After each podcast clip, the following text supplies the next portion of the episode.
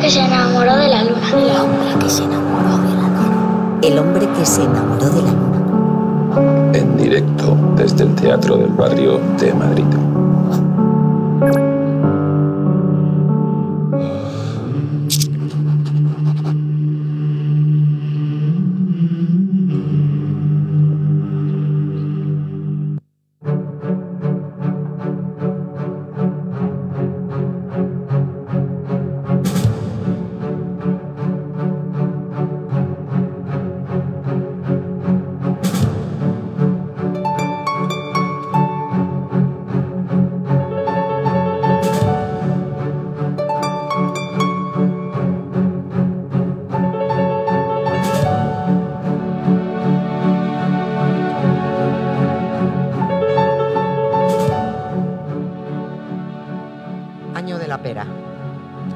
Ocurrió hace mucho, muchísimo tiempo. Un día cualquiera de hace ni se sabe en algún lugar desconocido de por ahí arriba. Mañana o tarde, da igual. Estaba el señor Urano enredado en la cama con su señora Gea, su señora que además era su madre, cuando en estas irrumpió Crono, uno de sus hijos, en mitad del disfrute. Crono agarró a su padre, le cortó los cataplines con una hoz, los tiró al vacío por encima de su hombro con el mayor de los desprecios, los cataplines cayeron desde el cielo al mar, chof, chof, organizaron una gran espuma y de ahí surgió una tía buenísima a la que llamaron Afrodita. Luego Afrodita se enredó con Ares, que era hermano de Atenea, y tuvieron a Eros, un cachondo. Y mientras, Zeus se lió con su hermana y empezaron a nacer dioses por un tubo que se fueron luego todos a vivir al Olimpo. Por allí andaba Eolo, que soplaba lo suyo, Dioniso, que también soplaba, Hefesto, Hermes, Morfeo, Heracles, las musas, las horas, las moiras, Helios, Nike, Némesis. Pero ¿quién demonios organizó todo este follón mitológico?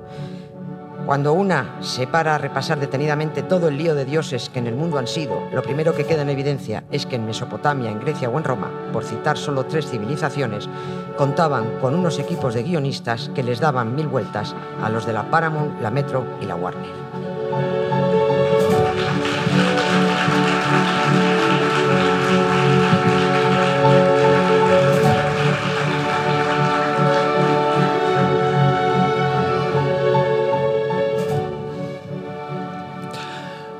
Bienvenidas, bienvenidos. Edición 326 del hombre que se enamoró de la luna que iniciamos en nuestra casa, en nuestro teatro, en el Teatro de Barrio de Madrid, con la presencia de nuestro público lunero, que está, se cita aquí una nueva edición de este programa que intenta mezclar el mundo de la cultura, de la música y todo lo que nos, se nos ocurra.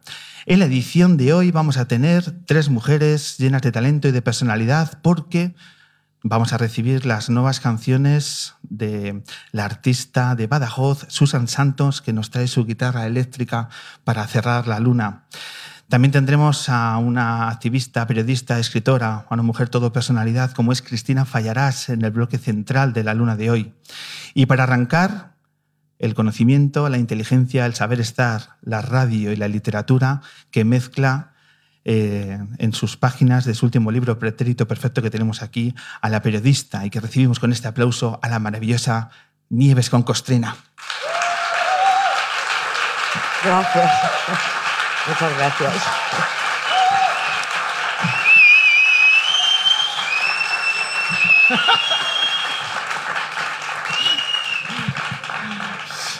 Nieves, bienvenida al hombre que se enamoró de la luna. Muchas gracias, Pablo. Encantada de estar aquí. ¿No te imaginas qué privilegio es compartir unos minutos de radio contigo?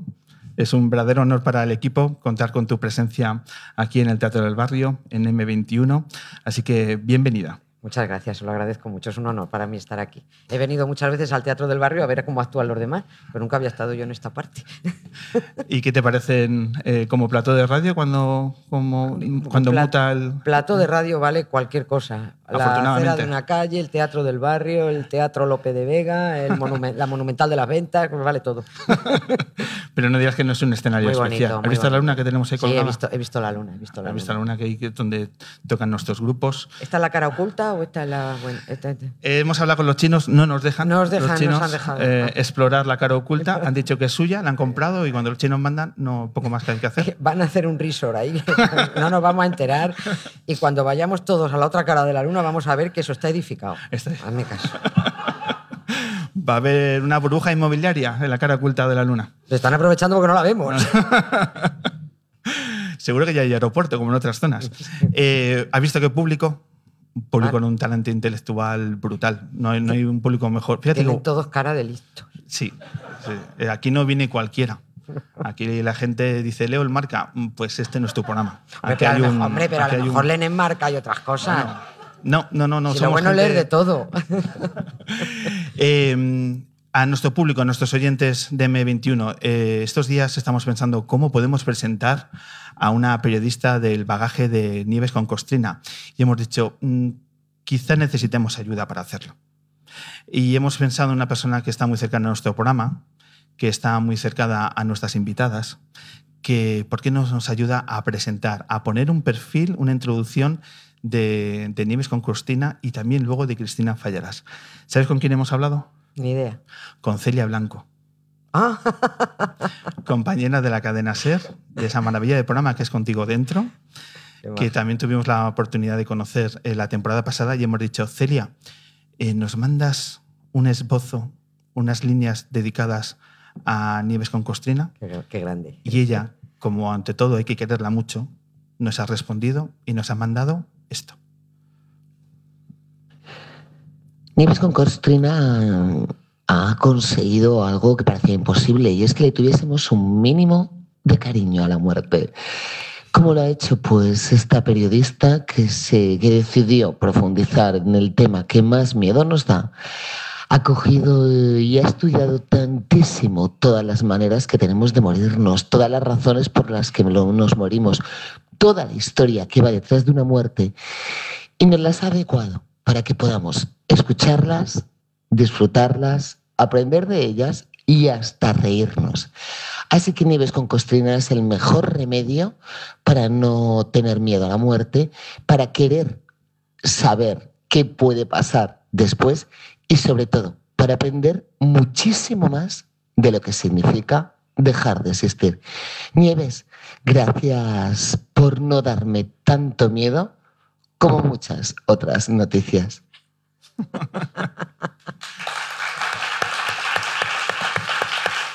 Muchas gracias, Celia, donde quiera que estés, en este caso en el más allá.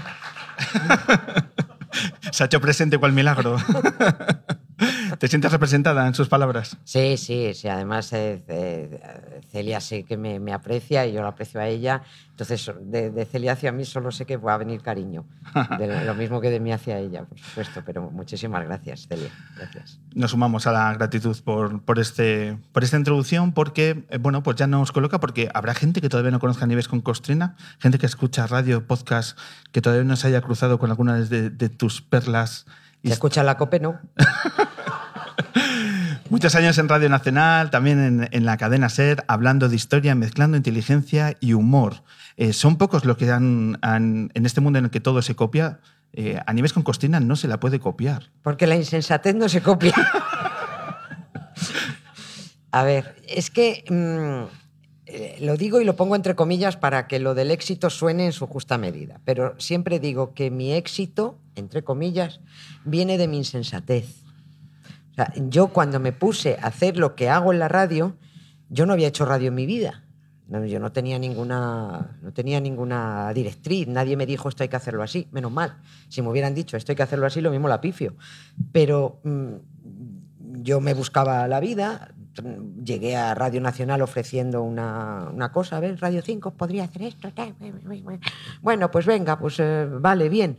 Eh, haz una prueba. Y digo, ya, pero ¿cómo esto cómo se hace? Pero a mí nadie me decía cómo había que hacer nada. Entonces yo me tiré a la piscina, hice lo que creía que tenía que hacer. Y eso era muy raro. ¿De qué hablaste en esa prueba? En, este, en el piloto hablé, hablé de la cabeza perdida de Goya, de Juana la Loca dando vueltas por Castilla con el cadáver de Felipe el Hermoso y de las dudas que tenía la gente cuando incineraban a alguien si de verdad le daban a su padre. Esos fueron los tres programas piloto. Nada podía ir mal. Eh, nada, ¿qué podía salir mal? Pues nada, la cara del técnico al otro lado era un poema. El hombre estaba ahí que me miraba con los ojos muy abiertos y yo decía, ¿vale esto? Y decía, sí, sí, tira, tira. Y digo, bueno, pero a mí nadie me decía, pero sí, así, o asado, o de otra manera. Bueno, pues y así empezaron a salir las cosas. Claro, eso a unos le iba a gustar, a otros no. Era abrir un nuevo nicho de oyentes, ¿no? Hablar a los muertos. era un nicho de mercado. ¿no? un nuevo nicho de mercado. Valga la, valga la guasa. Sí, era una, era una forma de hablar a la muerte, de hablar de la muerte, eh, de una forma pues con desapego. Mm, con desapego. a- Ojo, yo le tengo miedo a la muerte. Esto que dice, yo no, no intento que nadie le quiera. Yo no le tengo miedo a la muerte porque yo no me quiero morir. Como nadie, nadie nos queremos, nadie nos queremos morir, ¿no? Entonces, yo es una cosa en la que no- lo que sí tengo claro es que es una cosa que va a ocurrir. No estoy pensando en ella todos los días, ni me pongo intensa, nada. Me voy a morir ya, bueno, vale. A otra cosa, mariposa. Ya llegará cuando tenga que llegar y que llegue de la manera menos sufridora eh, posible, ¿no? Pero yo, miedo a la muerte, claro que lo tengo, como todo el mundo, todos los que queremos seguir aquí tomando cañas, ¿no? Pero, pero miedo mm, me sí me ha ayudado un poco a, a tener cierto desafecto hacia ella y, a- y sobre todo a, a intentar vivir, a no perder un minuto en idioteces, porque eh, como encima soy atea, pues no hay nada más allá. Entonces, si no hay nada más allá, o me lo como aquí o no me lo voy a comer en otro lado. Entonces, que no me queda más remedio que aprovechar. Entonces, eh, ¿qué me habías preguntado? Estamos hablando de tus inicios, de cuando llegas a, Ra- a Radio Nacional de España. ¿Hablamos de qué año? De 2003. En el 2003. Sí, Y haces tres programas pilotos tres programas pilotos. hablando de la muerte y de la historia y cuando te dicen que, mira, la idea eh, puede tener eh, su oportunidad y su espacio en Radio Nacional. Al día siguiente, Al día siguiente. al día siguiente me dijeron, tira. Y, y yo tiré y dije, bueno, esos tres pilotos que fueron pilotos salieron en antena, pero claro, me pusieron, se llamaba el espacio Polvo Eres, y que yo dije eso, que dije, ¿cómo vais a llamar esto? Pues Polvo Eres. Dijo, ah, ¿va de sexo el programa? Dije, no. y el silencio. ¿Qué parte, ¿Qué parte de polvo eres y polvo te convertirás? No entiendes. ah, claro, claro, claro. Entonces, bueno, pues empezó el programa Polvo Eres y, y a partir de ahí eh, me pusieron eso, sí me ponían mm, lunes, miércoles y viernes a las once y media de la noche para que me escucharan poco, porque algún ofendidito iba a salir. ¿Ya había ofendiditos en aquellos años? Siempre hay Siempre hay. ofendiditos. Es que ahora está plagado esto. de Bueno, ya, pero el ofendidito tiene voz cuando le haces caso.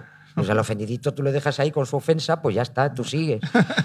Entonces ya había ofendiditos, porque claro, eh, ¿cómo sale alguien, eh, los de la moral cristiana decían, ¿cómo sale alguien hablando de la muerte en este sentido? Yo hablo de la muerte como me da la gana.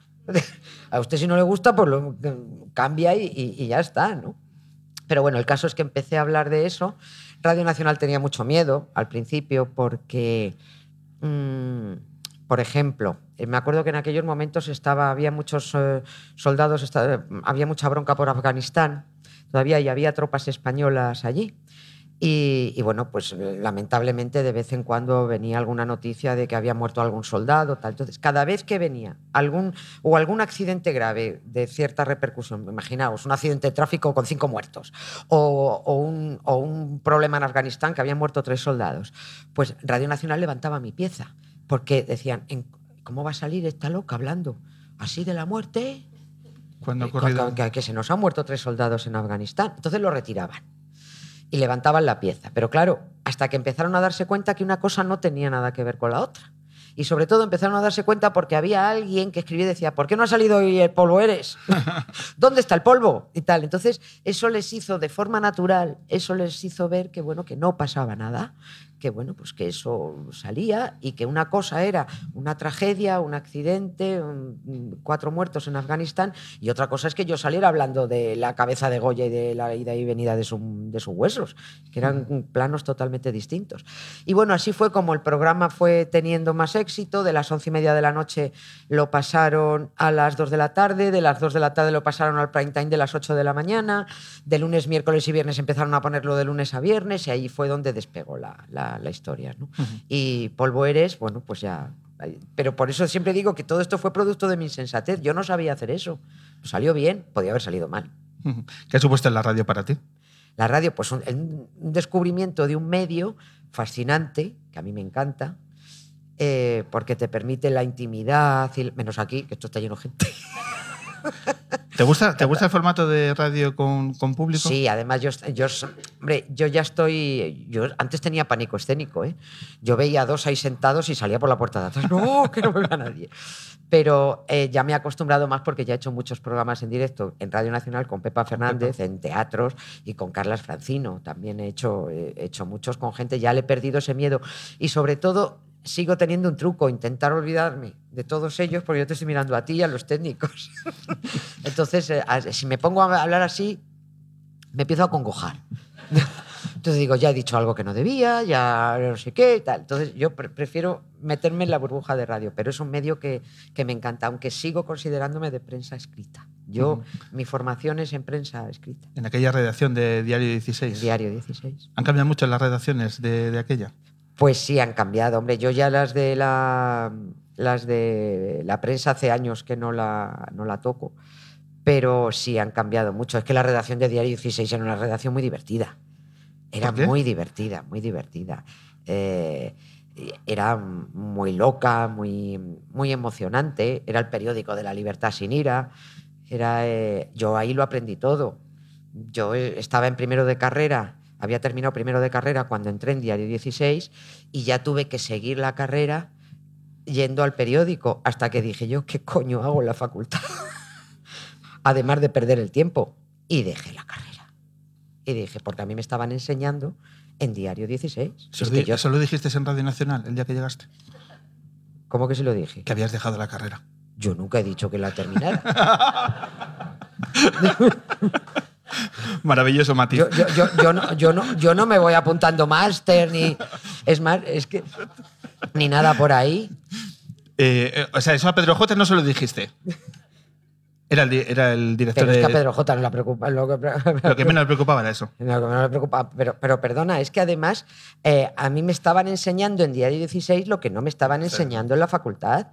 Si es que yo no aprendía nada, si es que yo ya además tuve que optar por seguir aprendiendo en una redacción a pie de calle y que me mandaran a cubrir cosas, o estar en, en, una facultad donde me encontraba con un señor que lo único que le preocupaba era colarme su libro en la asignatura con unas teorías absolutamente insufribles que no me aportaban nada en el día a día periodístico y a mí no me enseñaban. No sé si habrá mejorado o no habrá mejorado.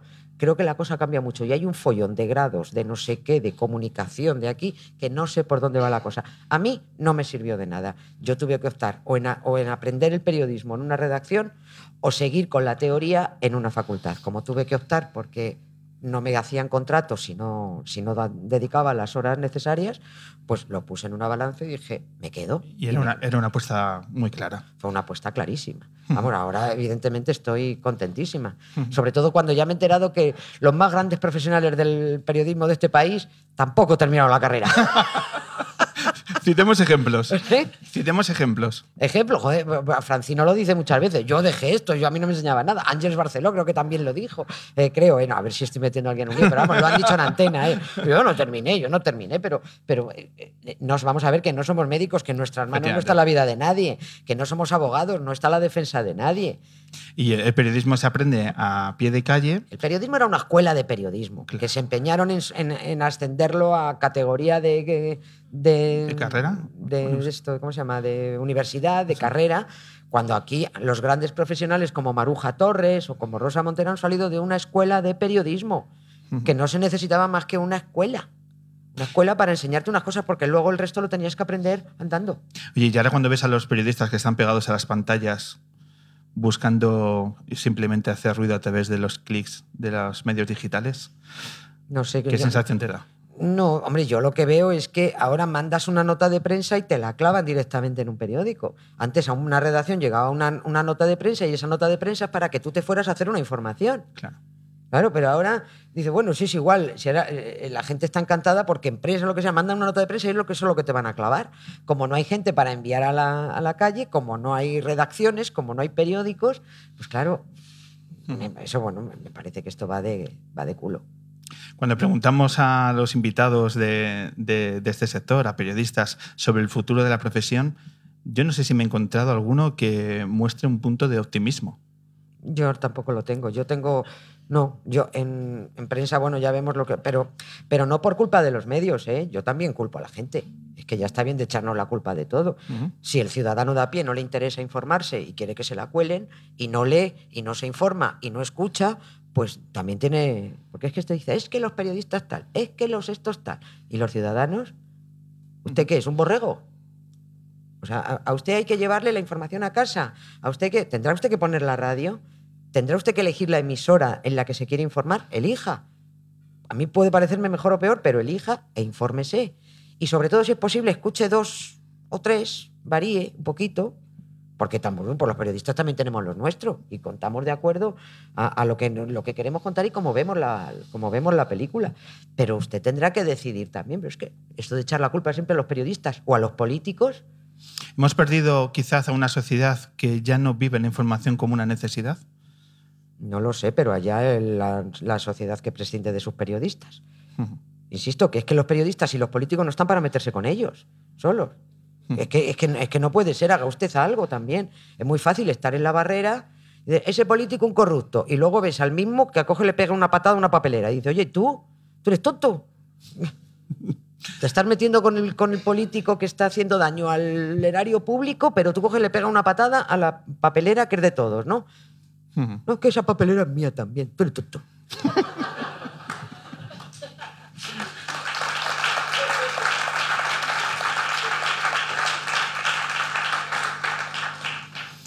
Vamos a hablar de Pretérito Imperfecto, de tu último libro, que está en su tercera edición, Cuarta. cuarta ya edición. Y que marca un hito, porque la historia vende, por tanto, o, o esto es una excepcionalidad dentro de nuestro. No, a la gente le gusta mucho la historia. A la gente, a casi toda la gente le gusta mucho la historia porque la historia es muy divertida. Entonces, una cosa divertida es normal que, que guste. Lo que pasa es que cuando no- nos han contado un peñazo, pues claro, dices, pues lo primero que haces, ¿por qué a mí no se me dan las matemáticas? Porque tuve un pésimo profesor de matemáticas. Pésimo. Si yo hubiera tenido un buen profesor de matemáticas, estaría adorando las matemáticas. ¿Por qué adoro la química? Porque tuve una profesora de química que me enseñó a formular del derecho y del revés. Todo depende de cómo te formen, todo depende de la educación. Y la historia nos gustaba. Lo que pasa es que yo no me he podido formar por mi cuenta en matemáticas, porque soy un zote, pero mm, sí me he podido formar por mi cuenta en historia. Y he descubierto que la historia es muy divertida. Y es muy divertida porque, claro, lo interesante no nos lo contaban. ¿Qué, no- qué nos contaban? Hombre, que Fernando VII era el deseado. El pamplín, arcenutrio, más tuerzo este, asqueroso. De decir que lo de Mastuerzo me vuelve loco, Nieves. A Francino también le encanta, dice, me dice, me encanta lo de más tuerzo. Vamos, cenutrio, más tuerzo, sí, tengo, tengo unos 27 insultos solo para, para Fernando VII. Pero a Fernando VII lo he tomado como cabeza de turco de todos los demás, ¿sabes? Porque hay que centrarlo en uno. Pero vamos, Siempre necesitamos un personaje no central. sí, para, bueno, chivo expiatorio, Fernando VII, pero vamos. Ahora hablaremos de tus historias, pero hablemos de tu, de tu público, de tus oyentes. ¿Cómo, cómo crees que son? ¿Qué perfil tienen la gente que, que te escucha? ¿Por qué? Por- ¿Sabes por qué te digo esto? Porque sé de buena tienda que han venido, están aquí en, en este... ¿qué, qué público más bonito? De nuevo les miro y es una cosa... ¿Que tú ves algo? Sí, pero no ves... Mira, está, está ahí... Bueno, hay gente... Mira, ahí, ahí hay un par de adolescentes, dos chicas...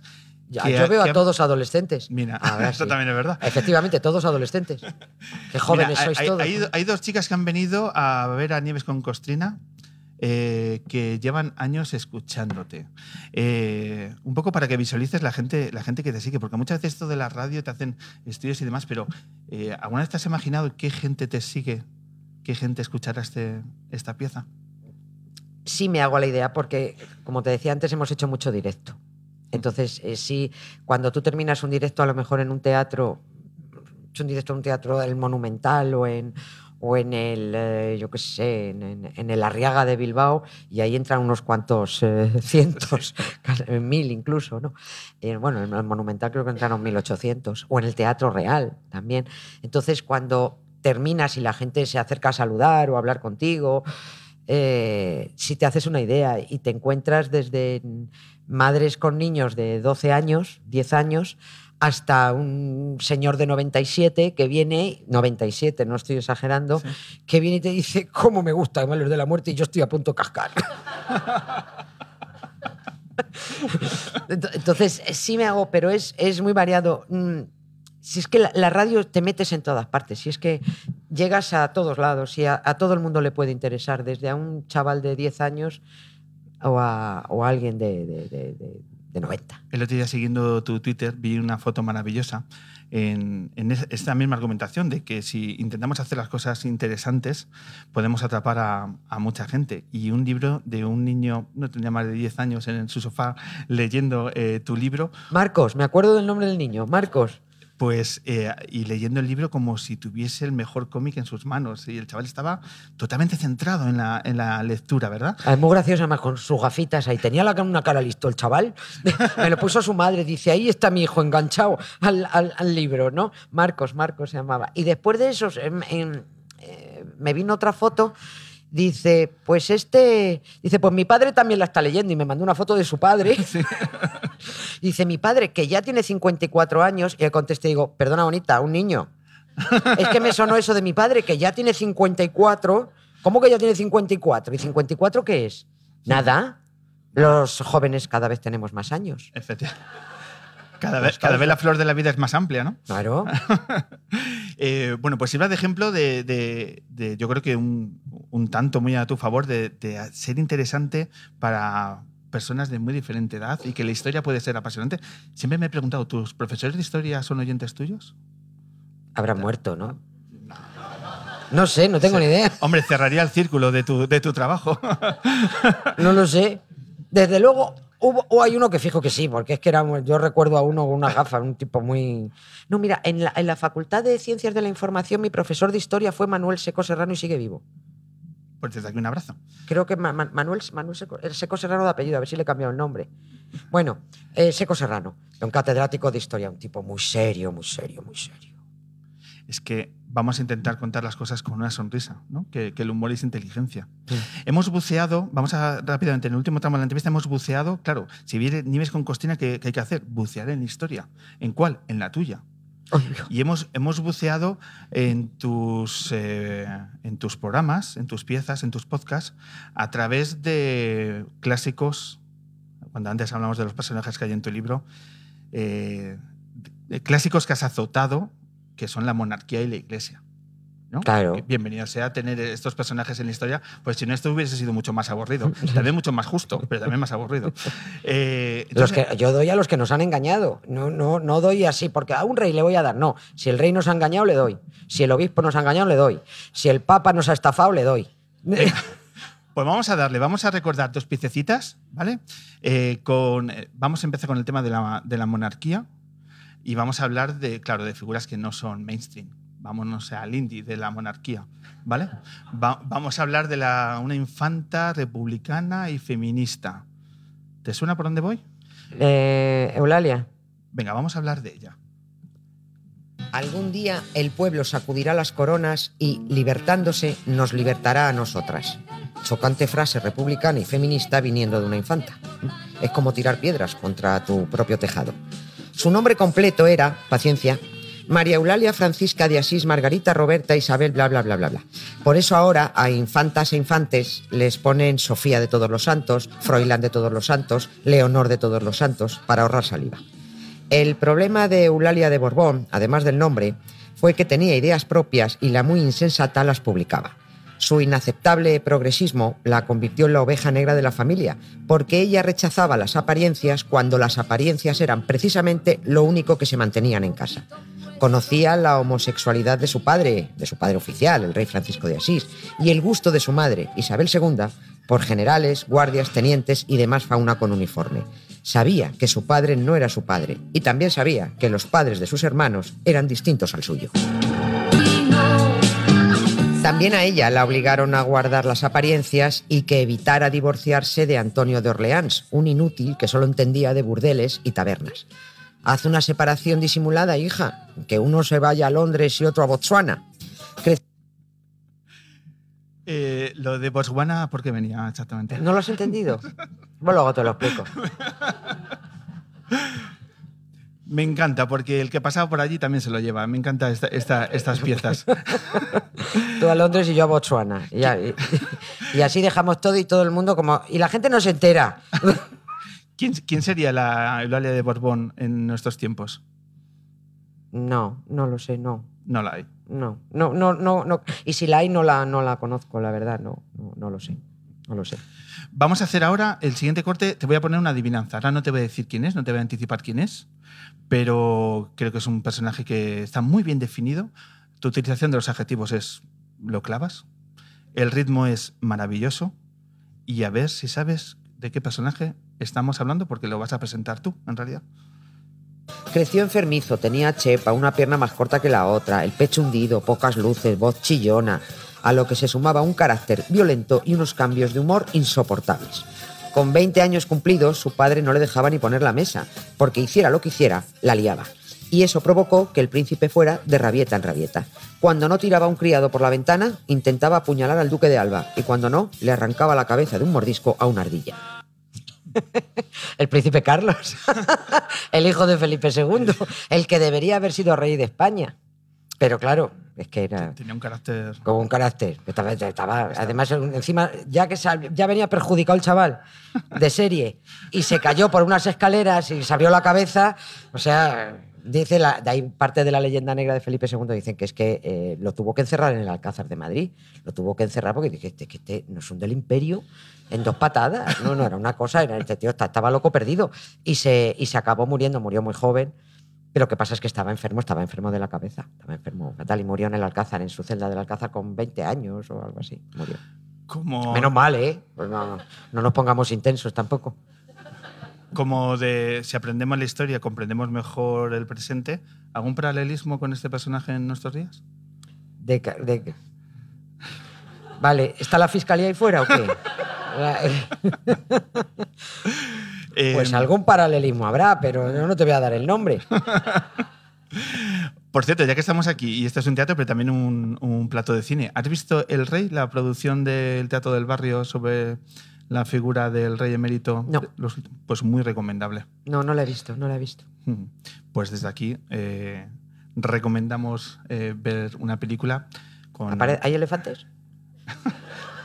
Se habla de ellos. ¿Y princesas? No, eh, el atrezo es realmente eh, modesto. Es un cine minimalista, pero condensado en, una, en unas ideas que son ah, altamente ¿Y impactantes. tampoco Eh, está el Fortuna? Sí, sí, se habla de todo eso, Ah. eso- de eso se habla. Si es un retrato de la España de los últimos 40, 50 años, más que acertado. Era broma, era broma. Sí, lo veré, lo veré. Eh, para acabar, última pregunta, Nieves. eh, cuéntanos, ¿qué es el Instituto Quevedo del Humor? El Instituto Quevedo del Humor es un. Ay, ¿cómo iba a decir una asociación? No, pues es una institución, un organismo en donde un grupo de locos, eh, que mm, ahí estaba Forges, e- a mí me enredó Forges para que, para que entrara en ello, para, para defender las artes del humor.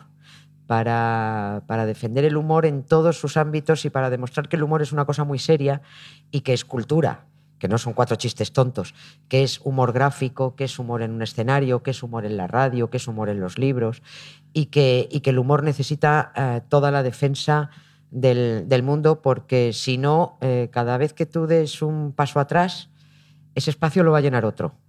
Cuidado. Y ya es el colmo que te lleven ante a un juez, a un humorista. Ya es el colmo, y eso hay que defenderlo a muerte. Pues suscribimos totalmente esa, esa- la fuerza de, de esa idea. Nieves con Costrina, muchísimas gracias por hacernos más apasionante eh, nuestro pasado y sobre todo mucho más estimulante a través de tu inteligencia y tu humor nuestro presente, a través de tu trabajo. Ha sido una maravilla tenerte en, el- en esta edición del Hombre Luna y esperamos tus siguientes eh, programas, libros, etcétera, porque no hacemos otra cosa que seguirte. Muchísimas gracias. Pablo. Ha sido un gusto estar aquí. Muchísimas gracias. Gracias. Gracias.